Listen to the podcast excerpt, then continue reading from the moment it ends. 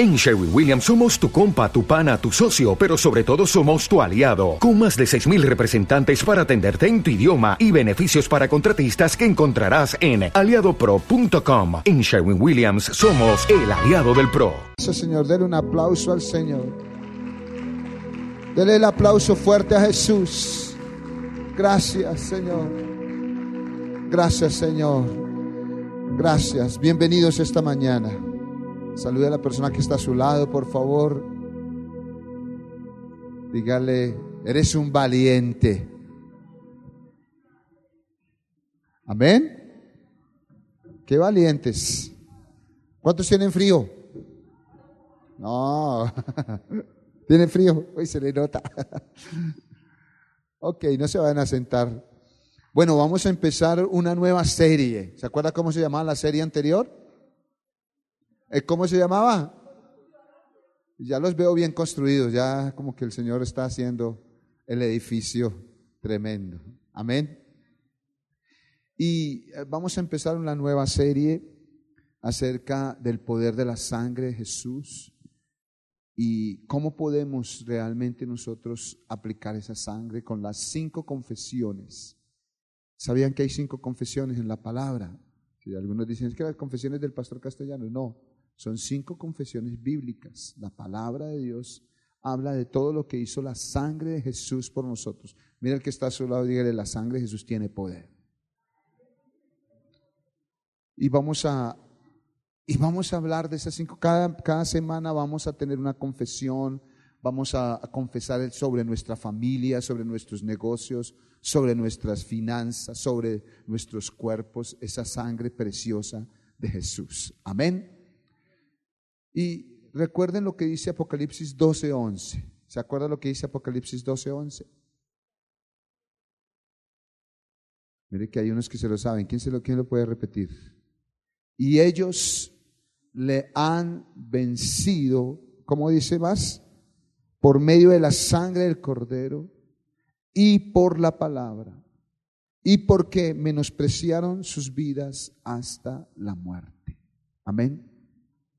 Apocalipsis 12:11, queremos que aprendamos este versículo, dice, diga conmigo, y ellos le han vencido por medio de la sangre del cordero y de la palabra del testimonio de ellos, y menospreciaron sus vidas hasta la muerte. Amén. Se pueden sentar. ¿Sabe? Nosotros a veces leemos ese versículo y como que no sabemos la grandeza que tiene. Precisamente la palabra cuando dice ellos le han vencido se refiere a quién. Cuando dice y ellos le han vencido se refiere a quién. A nosotros. Y cuando dice la sangre del cordero se refiere a quién.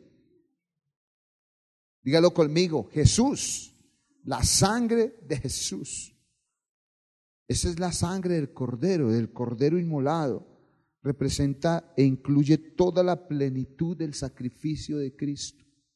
Cuando usted esté orando, por ejemplo, y no sepa por qué sangre orar, diga simplemente por la sangre del cordero inmolado, porque fue la sangre completa de Jesús. Y eso es lo que le han vencido por la sangre del cordero. Y dice que por la palabra del testimonio, Quiere decir que los que vencemos somos aquellos que tenemos una vida totalmente rendida a la palabra de Dios. Que tenemos una vida que dependemos de lo que diga la palabra de Dios, no de lo que diga nosotros o lo que digan otras personas. Diga yo estoy sometido a la palabra. ¿Cuántos están sometidos a la palabra? Porque hay algunos, como les hablaba yo a mis líderes el jueves, le ponen el signo de interrogación a la palabra. ¿Se acuerdan lo que el diablo le dijo a Eva? ¿Dios te dijo eso? No, lo que Dios quiso decir fue otra cosa. Entonces algunos tienen la palabra con signos de interrogación y yo creo que de pronto marcan sus Biblias. Yo como que en esto no creo. Esto como que, como que no es verdad. Pero aquellos que la han vencido son los que tienen la, la palabra del testimonio, una vida totalmente rendida a la palabra de Dios. Y dice que menospreciaron sus vidas hasta la muerte. Eso quiere decir que la gente no amó tanto su vida O sea, su vida no la quiso tanto que no le tenía miedo a la muerte. ¿Cuánto le tienen miedo a la muerte? No levante la mano. Pero sabe, dice, no le tuvieron miedo a la muerte. El jueves también les presentaba un video a los líderes y les mostraba cómo aquellos que amaron la palabra dieron sus vidas por completo por la palabra de Dios. Y a veces nosotros ni siquiera damos un tiempito, ni siquiera damos un momento para la palabra. Pregúntese, ¿cuántas, cuántas veces ha leído la palabra esta semana? ¿Cuántas palabras has aprendido esta semana? Pero dice que aquellos que han vencido son los que menospreciaron su vida, sí, hasta la muerte. Aquellos que confiaron en la palabra, que amaron, no amaron su vida, no le tuvieron miedo a la muerte por seguir a Jesús. Así que levante su mano y diga, yo soy un vencedor. Y esa sangre tiene poder. Pero esa sangre debemos, debemos confesarla, debemos declararla. La sangre de Jesús debe ser una herramienta o más bien un arma poderosa. La Biblia dice que a través de la sangre le han vencido. Como dice el pastor Castellanos, la sangre es una bomba atómica contra el poder del enemigo, que usted la puede lanzar desde donde esté. No sé si han escuchado que, que hay un este muchacho que tiene un imperio, ¿cómo es que se llama este que está lanzando, que quiere lanzar los, eh, los cohetes destructores sobre Estados Unidos. Se me olvidó el, de Corea, el de Corea. Y dice que lo puede lanzar desde Corea y lo puede depositar en una de las islas de Estados Unidos. Y están luchando por eso. Pero yo quiero decirle que nosotros tenemos una bomba atómica poderosa contra el enemigo. Y puedes estar aquí y tu familia puede estar en Estados Unidos y tú lanzas la bomba atómica a través de la sangre de Jesús y puedes derrotar al enemigo. Amén. Pero hay que saberla declarar. La Biblia habla, por ejemplo, en el tiempo de la Pascua, cuando Moisés dice que el Señor le ordenó que mataran un corderito, lo repartieran por familias, ¿sí? que depositaran la sangre del corderito en un lebrillo, que un lebrillo es una vasija, es como un balde, llamémoslo así. Un lebrillo es como una vasija que su, su, parte de arriba es más ancha que la de abajo. Eso es lo que es un lebrillo. Y ahí depositaban la sangre. Y luego, con la, con la sangre que estaba en el lebrillo, con hisopo, hisopo era una planta específica que nacía ya en aquella época, y hacían como una especie de escobita, y luego aplicaban la sangre sobre las puertas, sobre los lindeles de su casa. Les quiero explicar eso. El lebrillo es usted que tiene la sangre de Jesús por dentro. ¿Aló? Usted es la vasija donde se deposita el poder de la sangre. ¿Me está entendiendo esto? Y el, el hisopo con que se unta la sangre es la palabra confesada. ¿Me está entendiendo? La sangre de Jesús confesada. Cada confesión de la sangre es como cuando cada eh, padre de familia untaba en el lebrillo con el hisopo y luego untaba la sangre. Y dice la Biblia que aquella casa donde estaba la puerta untada por la sangre, la maldición de la muerte no entraba. Diga, hay poder en la sangre. Dele un aplauso al Señor. Diga, hay poder en la sangre de Jesús. Y esas cinco confesiones es como tomar el hisopo y vamos a confesar cinco cosas súper poderosas en la vida de nosotros durante estas cinco semanas. Y cada semana vamos a ver una confesión, o sea, vamos a untar la sangre de Jesús en áreas específicas. ¿A cuánto les gusta esto? Oye, si aprendemos a aplicar la sangre, porque no era aplicar la sangre de cualquier manera. Moisés no podía aplicar la sangre así con su mano, untarla con su dedo, como fuera, no. Había una orden específica. Y así es la sangre de Jesús y esas son las confesiones de la sangre. No es aplicar la sangre de cualquier manera. Y eso es hacer guerra espiritual. ¿Ha escuchado alguna vez de guerra espiritual? ¿Sabe? Esta semana en la palabra yo les hablaba a algunos en, en lo que es mi reto bíblico, lanzaba mi reto bíblico y les decía, los cristianos debemos entender que desde el día en que dedicamos nuestra vida al Señor empezamos una guerra. ¿Está entendiendo esto? Usted dijo, yo soy cristiano, y inmediatamente empezó una guerra. Y decía que convirtieran sus asadones en armas, que convirtieran sus hoces en armas, que todos los hombres eran hombres de guerra, que cualquier persona. Y sabe que le quiero decir que la guerra hoy en día no es esa guerra que usted coja, le pateo la cabeza al enemigo, que usted corra y pelee con el diablo ahí. Que, ¿Se ha visto alguno hacer ese tipo de guerra espiritual? Sí. Y va a orar por alguien y hasta lo agarra patadas para que le salga el demonio. Pero no es ese tipo de guerra espiritual. La guerra se hace a través de la sangre. Y cuando aprendemos a hacer la guerra espiritual, usted va a ver los resultados en su vida. Aló. ¿Cuánto les gustaría ver resultados de sus oraciones? Amén. Recuerde que Dios escucha siempre nuestras oraciones. ¿Cuánto les gusta que el Señor los escuche? Pero el Señor responde de tres maneras. Amén. ¿Cómo responde el Señor? Sí, no o espérese un poquito. Y de pronto Dios lo tiene en tiempo de espera. Lo tiene en modo pausa. Espere un momentico. Más adelante viene la respuesta. Amén. Dele el aplauso al Señor. Amén. Dele el aplauso fuerte al Señor porque Él escucha nuestras oraciones. Hoy vamos a ver la primera confesión. Amén.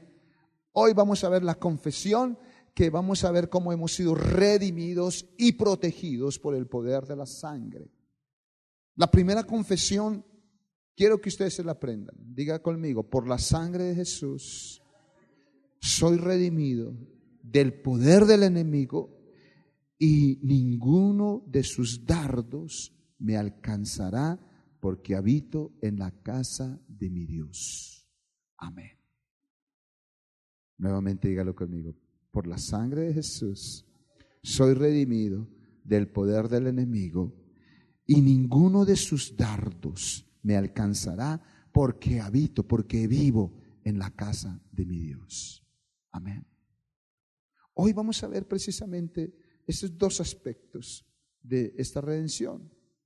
En Efesios capítulo 1, versículo 7 dice que en Él tenemos redención por su sangre. Así lo dice. En Él tenemos redención por su sangre y el perdón de pecados según las riquezas de su gloria. ¿Sabe? Hablábamos hace algún tiempo de la palabra redención. ¿Se acuerda que la redención, cuando hablamos de esto, lo primero que quiero que veamos es precisamente esta parte, este aspecto de esta declaración. La primera parte, por la sangre de Jesús, soy redimido del poder del enemigo. Amén. Dígalo conmigo, por la sangre de Jesús, soy redimido del poder del enemigo. ¿Sabe? Cuando tú pronuncias eso, hay poder en esa pronunciación porque es lo que dice Efesios. Recuerde que no es la confección del pastor Castellanos. Es la confesión, acabo de leer Efesios 1.5. Efesios 1.5 dice, en quien tenemos redención por su sangre. Es una palabra bíblica que dice que hemos sido redimidos. Pero ¿qué significa redención? Hablábamos de que la redención es comprar a un esclavo por un precio específico y sacarlo de esa esclavitud, rescatarlo de esa esclavitud. Y cuando decimos comprar, fue con un precio muy alto. Para darle libertad, para soltarlo, para rescatarlo. Hay una, película que he estado viendo, no la he visto toda todavía, que se llama Yango, que habla, yo no sé si alguno de ustedes la ha visto, de un esclavo que fue comprado por alguien que le dio mucha libertad y muestran cómo era la vida de los esclavos en aquella época. Escúcheme, un esclavo no tenía ningún derecho, ni de su vida, ni de su palabra, de nada. Él dependía absolutamente. Quien compraba un esclavo era el dueño de él. Y quiero decirle que hubo un tiempo cuando el enemigo era el dueño de usted. Y usted solamente hacía lo que ese amo le decía. Y usted vivía solo por lo que ese amo le decía que hiciera. Y muchos vivieron bajo el gobierno de Satanás haciendo y sirviendo de acuerdo a lo que Él quería hacer. Y no podía hacer otra cosa porque Él tenía derechos legales sobre usted. Y ahí es donde viene el poder de la redención. Quiero que entendamos esto, que ahí es donde viene ese poder de que Jesús pagó un precio. ¿Cuál fue el precio que pagó? Dígalo duro, más fuerte. Hoy están dormidos todavía. ¿Fue qué precio? Ese precio. La sangre de Jesús. Él pagó un precio, pagó todo su cuerpo. En Apocalipsis dice que había un desespero en todos los cielos porque nadie podía comprar, nadie podía abrir el libro de la vida. Los que están leyendo el, el, reto bíblico, hemos leído en estos días que nadie, nadie podía y todo el cielo estaba en tristeza hasta que apareció uno como cordero inmolado que pudo abrir ese libro para traernos liberación a nosotros. Escúcheme, esa palabra es libertad, es rescatar, es sacar al esclavo. ¿Esclavo de qué? De muchas cosas. Solo el poder de la sangre de Jesús nos limpió de la esclavitud del pecado y sus consecuencias, porque el pecado tiene unas consecuencias tremendas por medio del sacrificio del Cordero. Quiero que apunte, quiero que apunte de qué fuimos libres, de qué nos sacó el Señor al comprarnos de la esclavitud en que vivíamos. Éramos esclavos del pecado. Hace poco hablaba yo con un muchacho, esclavo de un vicio. Y él lloraba diciendo, yo quiero salir de esto, pero no puedo, lo necesito. Mi cuerpo me lo pide. a veces lloro a solas por esa esclavitud. Maldito el día que probé esta droga. Pero él vive en una esclavitud. Así lo quiera dejar, no ha podido. Pero quiero decirle que la sangre de Jesús tiene el poder para hacernos libres. ¿A cuántos de los que están aquí el Señor los hizo libres de vicios? Levante su mano.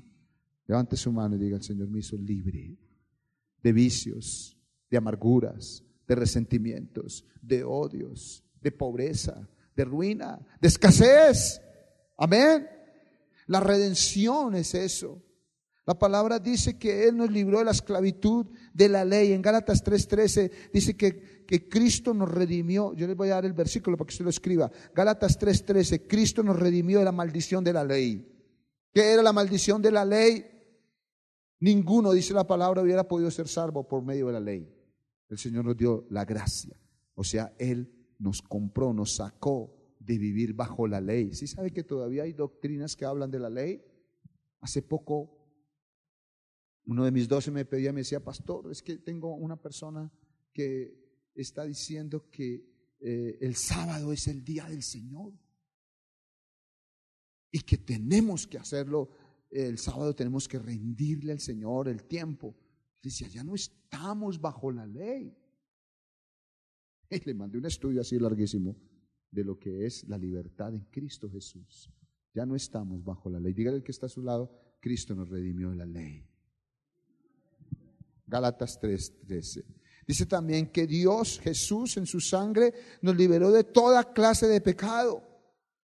Eso está en, Timoteo, en Tito 2.14. Dice, Él dio su vida para liberarnos de toda clase de pecado. Diga conmigo, toda clase de pecado. Él nos liberó de toda clase de pecado. No de, ay, es que este pecado es tan grande que quién sabe si Dios lo puede perdonar. O es tan chiquito que al Señor no le importa. ¿Está entendiendo esto? Eso es como un vaso de agua. Si a este vaso de agua le echan una sola gota de cianuro y yo me lo voy a tomar, ¿usted qué dice? Cuidado, pastor, no. Por una sola gota. Pero si de pronto le echan una cucharada de cianuro, me lo voy a tomar, ¿usted qué dice? Tal vez brinca. ¡Ah! Me lo quita de la mano. Porque es más, no, el pecado, no hay pecados chiquitos ni pecados grandes. Amén. Por eso el Señor tomó el pecado chiquito, el pecado mediano y el pecado grande y los quitó. Ante los ojos de los hombres si hay pecados como más escandalosos que otros. Digo pecados escandalosos, que son como más visibles, más fuertes. Pero ante los ojos de Dios nos libró, diga conmigo, la sangre de Jesús me libró de toda clase de pecado. Algunos dicen por ahí que es que yo digo mentiras piadosas. Esa es, es una mentira del diablo, ¿no? Que usted diga una mentira, ¿qué? Eso no existe. Mentira, mentira es mentira. Amén. O es que yo soy obediente, pero a veces me demoro. Entonces, ¿usted es qué? Es obediente. También esa sangre nos libró de los enemigos. Dice la palabra en, en el Salmo 136, 24, y nos rescató de nuestros enemigos. Diga, el Señor me sacó de nuestros enemigos. Me quitó todos los enemigos que tenía. ¿Sabe que hay enemigos del hogar? Hay enemigos de tus hijos, hay enemigos de tus finanzas. Sí, hay algunos que eran, tenían el vicio de, de, ir a los casinos y era un enemigo de sus finanzas. Hay algunos que tenían el vicio del adulterio, eh, destruye su hogar. El vicio del, del mal genio. Y sabe, Dios los rescató de esos enemigos. Digan, Señor, gracias. El Salmo 103, 4 dice, el que rescata del hoyo tu vida. O sea que también esa redención nos salvó de la destrucción. Estaba usted en la olla, no en el hoyo, sino en la olla. Es que aquí la traducción está como rara, ¿no? El que rescata de la, de, de la olla tu vida. Algunos están perdidos, ya no tenían salvación, ya no había dónde ir. Pero dice que Él rescató tu vida de la destrucción. ¿Cuántos reconocen que si el Señor no hubiera venido a sus vidas, hoy estarían destruidos? Hace poco yo hablaba con mi esposa y decíamos, uy, mi amor, donde Dios no te hubiera rescatado. Y ella me dice, donde no te hubiera rescatado a ti también. ¿Dónde estaríamos? Amén. Dios nos rescató de la destrucción. Quería, el enemigo quería destruir su hogar, su familia, sus finanzas, pero el Señor nos rescató de la destrucción. También nos salvó de la muerte. Oseas capítulo 13, versículo 14 dice que la mano del Señor nos redimió y nos libró de la muerte y del Seol. Oseas 13, 14. ¿Sabe? Sí habrá una muerte en nuestra vida. ¿La muerte qué? Física. Algún día todos moriremos. Amén. Tarde o temprano moriremos. Ese es un encuentro que vamos a tener con el Señor. Pero quiero decirle una cosa. Este cuerpo morirá, pero nuestra alma, nuestro espíritu irá a la eternidad. Amén. Y el Señor por eso dijo, el que cree en mí, aunque esté muerto, vivirá. Amén, nos rescató de la muerte. Dice Proverbios 1.18, perdón, Primera de Pedro 1.18. Primera de Pedro 1.18, sabiendo que fuiste rescatados de vuestra vana manera de vivir. Dios nos rescató de una vida vana, insignificante, de una vida que no tenía propósitos. La sangre de Jesús nos rescató de que viviéramos sin sentido. Hay personas que no saben para qué viven. Hay jóvenes que viven esperando el viernes a ver si se van a rumbear. Hay unos que viven esperando de pronto un golpe de suerte en sus vidas. ¿Sabe? Un cristiano no debe estar viviendo esperando un golpe de suerte. El cristiano sabe que ya tiene toda su suerte en Cristo Jesús. Amén. Una vana manera de vivir. Yo escucho hombres jóvenes. A veces me pongo a escuchar las conversaciones de jóvenes y digo, pero estos jóvenes a dónde van? Solo piensan en rumba, en sexo, solo piensan en, salir, en hacer, yo no sé qué, qué, cuál es su vida. Y hay personas ya de edad 30, 40, 50 años que todavía no tienen un rumbo en su vida. Pero sabe, el Señor nos mostró a través de su sangre una vida perfecta para vivir. Amén. Dice Gálatas capítulo 1, versículo 4, Gálatas 1, 4, Jesús entregó su vida para rescatarnos de este mundo de maldad. Escuche esta palabra. Él nos rescató de un mundo de maldad. Cuando usted viene a la sangre de Jesús, Tú ya no vives en este mundo de maldad. Nos rescata. Sabe que una de las cosas tremendas que yo veo es que como Dios a nosotros no, como que nos aparta. Somos harina de otro costal, no sé si usted se haya dado cuenta. Todo el mundo habla de esto, de lo otro, de las cosas, pero usted está como, como a un lado, como que el mundo y sus deseos pasan como una corriente fuerte alrededor de nosotros, pero tú ya eres diferente. Y si no te sientes diferente, necesitas que la sangre de Jesús te saque. Porque algunos de pronto todavía miran la fiesta del vecino y dicen, ay, tan rico, mire, ay, tan rica esa fiesta, mire cómo toman, cómo beben, cómo se divierten. ¿Sabe qué dice la palabra? Que Él nos rescató de este mundo de maldad. Ya no pertenecemos a este mundo. Ya el Señor nos, nos libró a tener una vida mejor.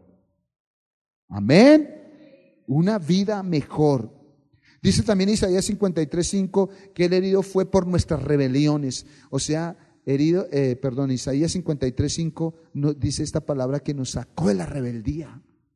Éramos rebeldes. ¿Usted no ha visto personas que no quieren ni que le hablen del Señor? Y personas que aún ven sus vidas siendo destruidas y aún no entienden que deben salirse de ese tipo de vida, que aún se, se gozan, digámoslo, entre, entre comillas, la vida que llevan es que yo me bebo tres, cuatro canastas de cerveza y todavía sigo vivito y coleando. Mire lo que he hecho en mi vida y no me ha pasado nada. Y se, y se mofan de eso. Pero sabe, dice la palabra que nos sacó de rebeldía, porque había un corazón rebelde contra Dios, un corazón obstinado, que no quería escuchar la palabra. Pero también dice que por sus heridas nos sacó de toda rebelión. También dice en ese mismo Isaías 53, fue azotado por, para que pudiéramos ser sanados. Diga yo soy sano por la sangre de Jesús. Y usted tiene que declarar siempre la sanidad. Él se llevó todas las enfermedades. Nos sacó libres de pecado, de enfermedad, de rebeldía, de maldad. Amén. Y también dice, en segunda de Corintios 8:9 que él se hizo pobre siendo rico para que con su pobreza fuésemos enriquecidos. O sea, que él te rescató de la pobreza, de la ruina y de la escasez. ¿No les gustó? Él se hizo pobre siendo rico para que nosotros fuéramos ricos en su pobreza. Es una promesa. Queridos hermanos, es una promesa de Dios. Usted no tiene por qué vivir en pobreza. El Señor lo rescató de la pobreza. Y por eso el Señor habla de los diezmos, de las ofrendas, para rescatarnos de esa pobreza. Porque Dios quiere que tú vivas una vida no solamente entregado al Señor, también Dios quiere bendecirlo en el área financiera. Usted no puede ser un aleluya, gloria a Dios, pobre. Amén.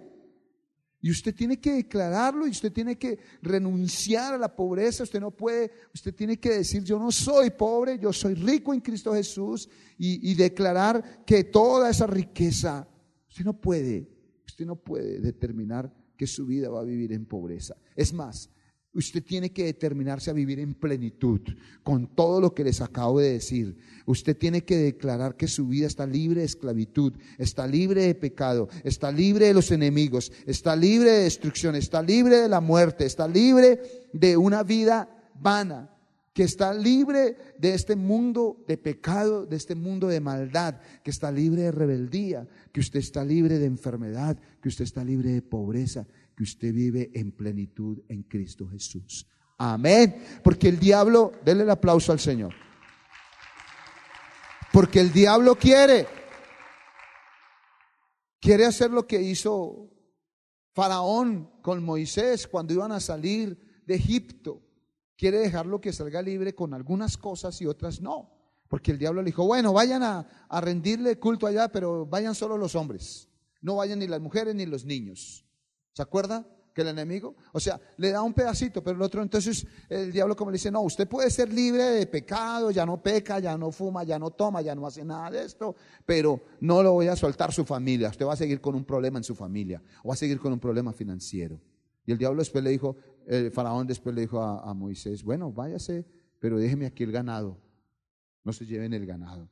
O sea, váyase en pobreza a servirle al Señor. Quiero decirle que Dios te quiere bendecir en todas las áreas. Amén. Que las, por la sangre de Jesús he sido redimido del poder del enemigo. Dígalo conmigo. Por la sangre de Jesús he sido redimido del poder del enemigo. Dele el aplauso al Señor. Amén. Y esto no es un cuento. Usted tiene que empezar a vivir de esta manera. Salga de este lugar diciendo, oye, ¿cómo así que yo vivo en pobreza si soy hijo de Dios? ¿Cómo así que todavía soy esclavo de este pecado? Me tiene un pecado ahí encima si yo soy hijo de Dios. ¿Por qué no vivo bien con mi esposo? ¿Por qué no vivo bien en mi casa? Amén. Y tiene que empezar a vivir y declarar esa sangre. Levántese en la mañana y declare, por la sangre de Jesús soy redimido el poder del enemigo. Amén. Y todo esto que usted anotó, lea esos versículos y declárelo en su casa. Por eso quiero que los apunte.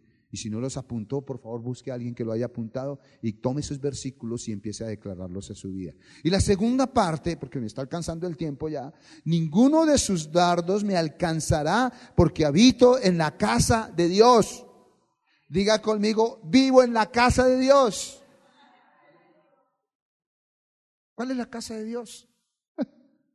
No es esta iglesia. Es la presencia de Dios en tu vida. Quiero que abra su Biblia, ¿sabe dónde? En el Salmo 91. Ahora sí, abra su Biblia en el Salmo 91. Porque es que en muchas casas tienen, uno les va a visitar y tienen la Biblia abierta. ¿En dónde? En el Salmo 91. Y que esa sí es una confesión. Ninguno de los dardos del enemigo te podrá alcanzar porque tú vives en la casa del Dios. Amén. Y ese Salmo 91 se va a convertir en una lectura tuya y en una aplicación. ¿Sabe? Cuando dice Dice la palabra que cuando el Señor nos redimió, escúcheme, nos trasladó de las tinieblas, de habitar en medio de un mundo de pecado al reino de Jesús y ya no nos puede tocar el enemigo. Aló. O sea, la redención fue sacarte también de un lugar donde vivías esclavo del pecado, dueño del enemigo de tu vida y te sacó y te metió en una casa segura en una casa donde el enemigo no puede lanzar los dardos contra ti. Amén. Amén. Así que usted no puede andar diciendo por ahí, es que el diablo no te puede tocar. Ay, es que el diablo vino y me se tiró mi negocio. Ay, es que el diablo vino y se nos metió en nuestra casa. Quiero decirle una cosa. El diablo tiene que pedirle permiso a nuestro dueño. ¿Se acuerdan de Job? ¿Se acuerdan de Job? que el diablo le tenía que pedir permiso al Señor para tocar a Job. Y Job tuvo una cantidad de desastres, pero porque Dios le permitió que el enemigo lo tocara. Así que usted, quiero decirte que tú vives en una casa donde el enemigo no puede tocarte. Es la casa de Dios. Dice el Salmo 91. Quiero que por favor abra su Biblia ahí en el Salmo 91 y antes de terminar esta palabra vamos a declarar ese salmo porque por la sangre de Jesús habitamos en la casa de Dios. Diga conmigo, yo habito en la casa de Dios, yo habito en la casa de mi Señor. Salmo 91, espere a ver, yo lo busco por acá y lo vamos a leer. Salmo 91, ¿ya lo tienen? Yo todavía no. Y quiero que por favor lo vamos a declarar todos juntos, todas las bendiciones que hay ahí en el Salmo 91. ¿Listo? Dice que si tú habitas, dice el que habita en la casa del Altísimo, morará bajo la sombra del Omnipotente. Diga, yo habito en la sombra de mi Dios. Si tiene el salmo abierto ahí, ninguno se quede sin leerlo. Versículo 2. Diré yo a Jehová, eres mi esperanza, eres mi castillo. ¿Sabe? El rey David sabía que era un castillo. El, rey sabía, el rey David sabía que un castillo lo protegía de sus enemigos. Diga, yo habito en un castillo que se llama La sangre de Jesús. Él te librará del lazo del cansador y de la peste destructora. O sea que el enemigo no podrá traerte una enfermedad a ti que te destruya. La peste destructora. Con sus plumas te cubrirá y debajo de sus alas estarás seguro, escudo y adarga. Debajo de las alas, ¿usted ha visto una gallina? Cuidando a sus pollitos. Así está el Señor con nosotros.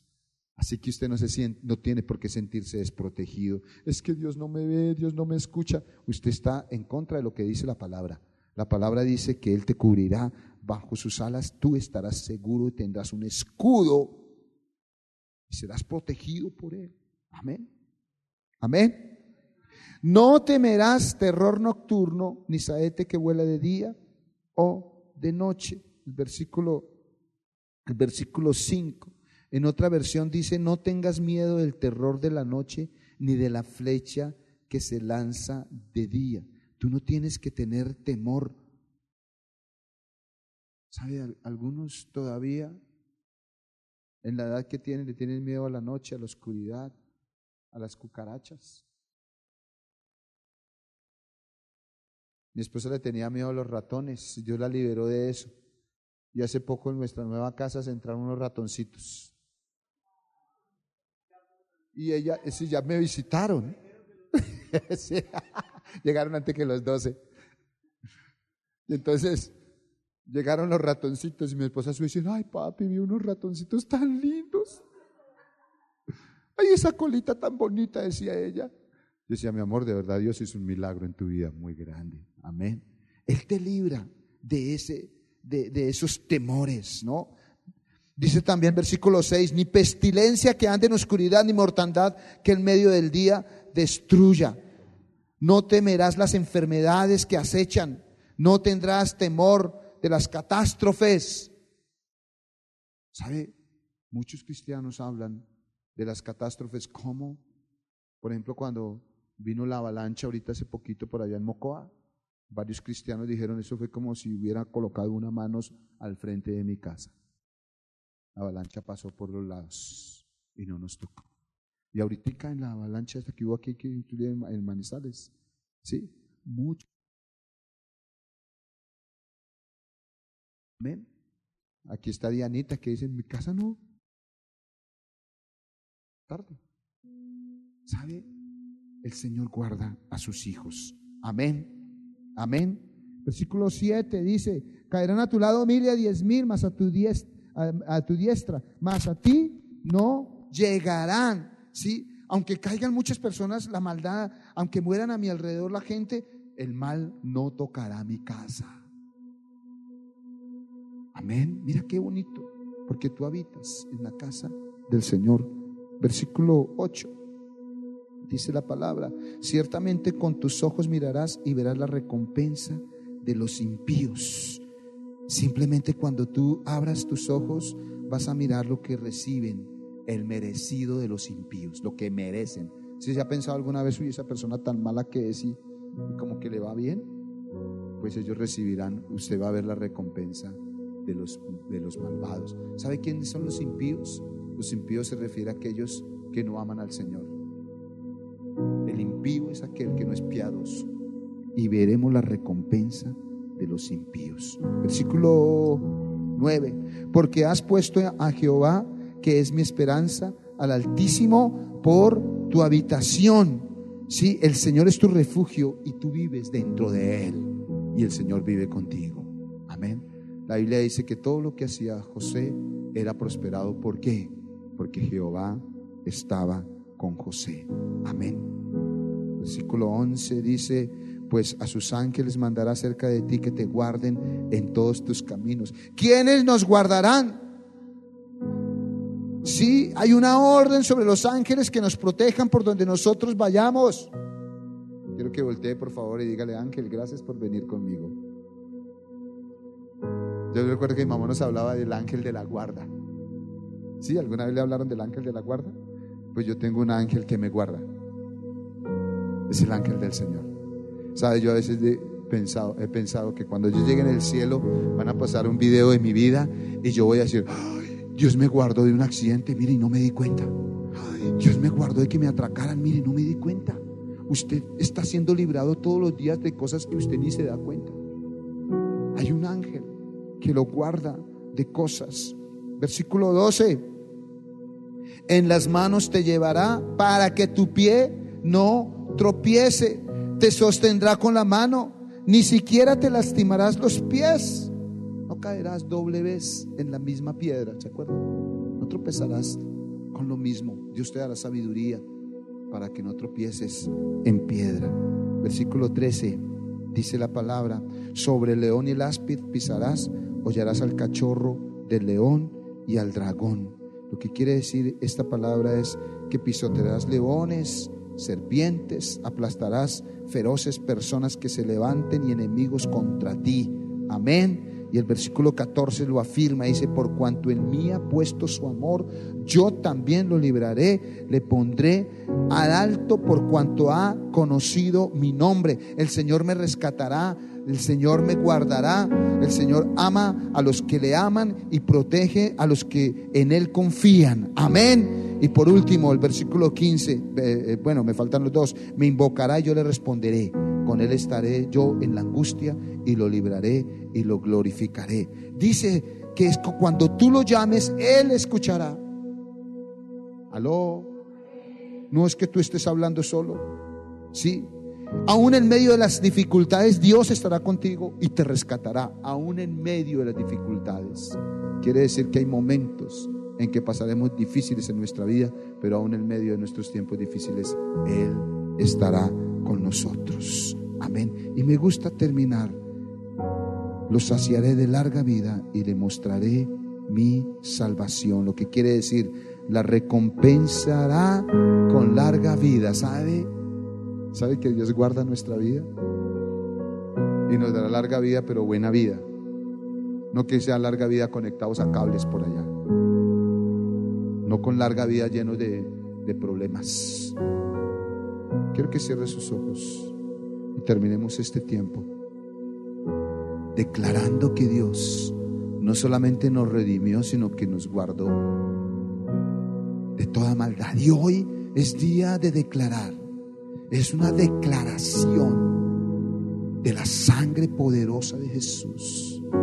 Los cristianos debemos aprender que somos diferentes, que somos especiales, que Dios ha puesto sus ojos sobre nosotros y que por la sangre de Jesús hemos sido redimidos del poder del enemigo y que por la sangre de Jesús habitamos en la casa donde ninguna ninguna lanza, ningún ataque del enemigo podrá sobre su vida.